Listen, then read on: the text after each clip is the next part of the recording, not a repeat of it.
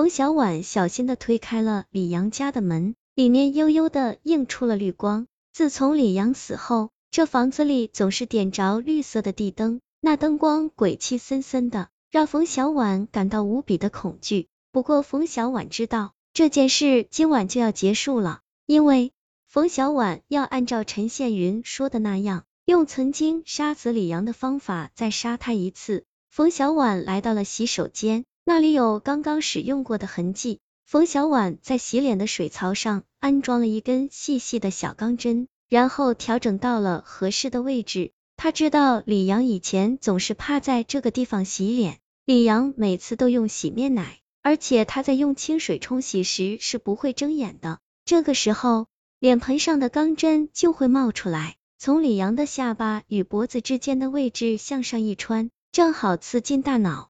冯小婉是学医的，她知道用这样的方法只会留下极小的痕迹，即使有人发现了李阳下巴上的一个小伤口，也只会以为那是他刮胡子的时候造成的，而且这种方法让人必死无疑，快速致命。冯小婉正在埋头检查着设备，突然，她身后的门打开了，冯小婉抬起头来，透过镜子。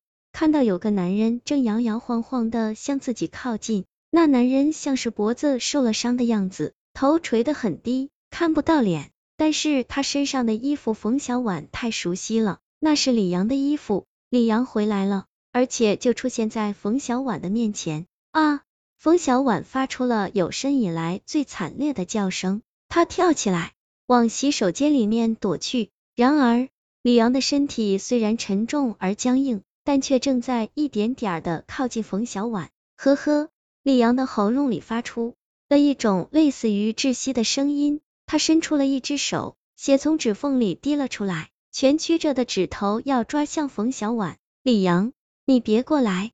冯小婉吓得一屁股坐到了地上，只有爬的力气了。他哀求道：“我知道我错了，我不应当杀你，可是我没有办法啊！你为什么要逼我呢？”如果你不逼我，我不会动手的。而且我对你已经很不错了，用钢针穿头的方法会让你死的不那么痛苦。至于我把你摔下楼去，那完全是为了掩饰。我知道错了。突然，李阳的手缩了回来，他扯了扯头部，一个短发套脱落下来，之后一张脸仰了起来，很清秀，居然是陈宪云。冯小婉呆呆的看着伪装的很绝妙的陈宪云。良久，发出了愤怒的吼声：“是你骗我！”陈宪云很得意的笑了起来，果然不出我所料，李阳是你杀死的。其实我早就怀疑你了，如果不是用了点小计谋，你怎么会招供呢？其实李阳根本就没有回来过，房间里的使用痕迹都是我弄出来的。别忘了，我是李阳的前女友，他房间的钥匙我怎么会没有？那么。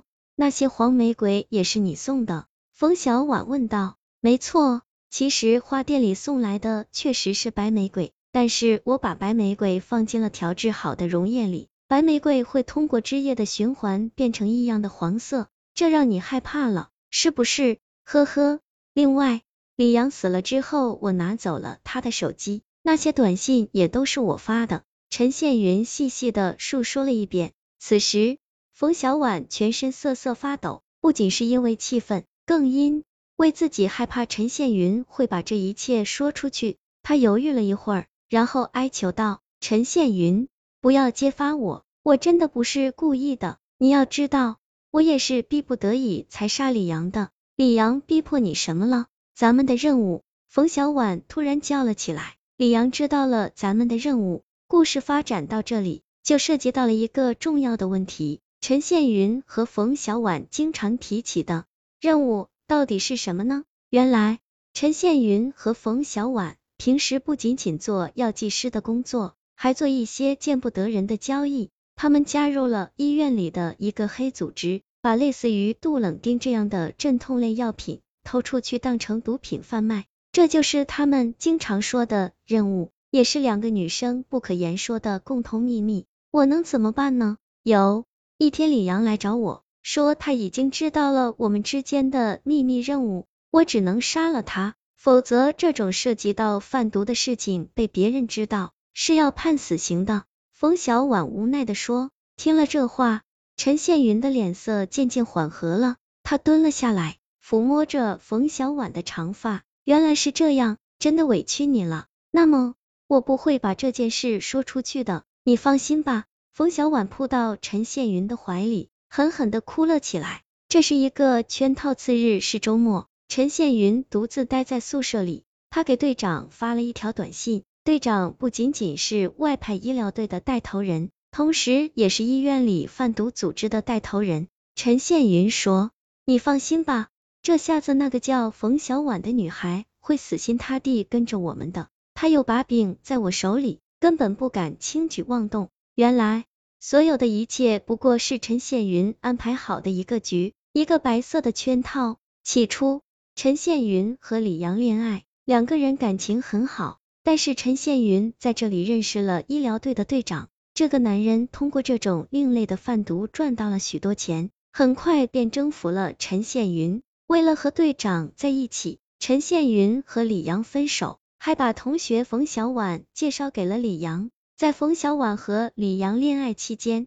陈宪云一边帮着队长贩卖毒品，一边拉冯小婉下了水。可是私下里，队长并不是很放心冯小婉，他总是对陈宪云说。这个女孩毕竟不是我的女朋友，我不放心她。其实陈宪云心里也这样想过，他觉得如果冯小婉有什么把柄在自己的手里，那么就不怕冯小婉不听话了。思来想去，陈宪云决定拿李阳做文章。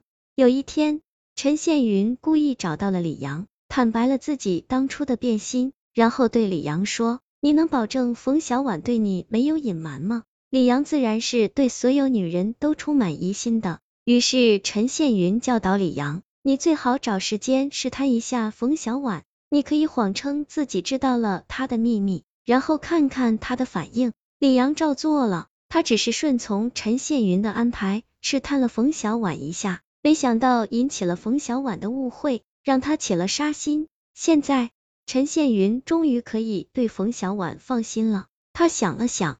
又给队长补充了一条短信。不过我觉得奇怪的是，冯小婉在案发的时候，不是正和你们在外地参加活动吗？她怎么能分身回来杀人呢？过了一会儿，队长回复了，他并没有直接回答陈宪云的问题，只是说：“陈宪云，你去洗一下脸，然后我就告诉你。”陈宪云一向是很听队长的话的，他怀着疑惑走到洗手间里，打开了水龙头。就在他闭着眼睛冲水的瞬间，突然感觉有一根冰冷而坚硬的东西从自己下巴的部位猛地刺了进来，顿时他感到大脑一片空白。这是冯小婉最会用的方法。与此同时，陈宪云的手机响起来了，队长的回复是：冯小婉为什么能分身回到李阳出事的现场呢？原因是他根本就没去外地实习。圈套之中的圈套，陈宪云坠到楼下，血肉模糊，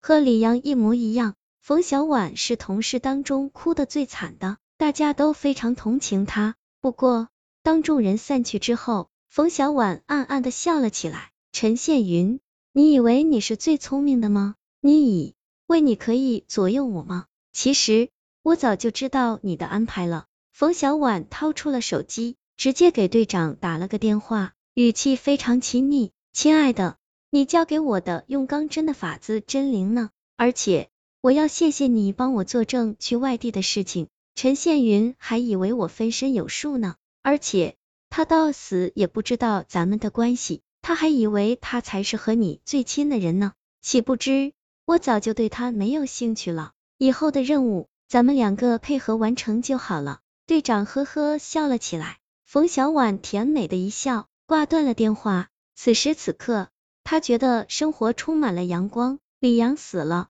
陈宪云死了，只有他还好好的活着，等着他的是荣华富贵。这一切都要归功于一个白色圈套。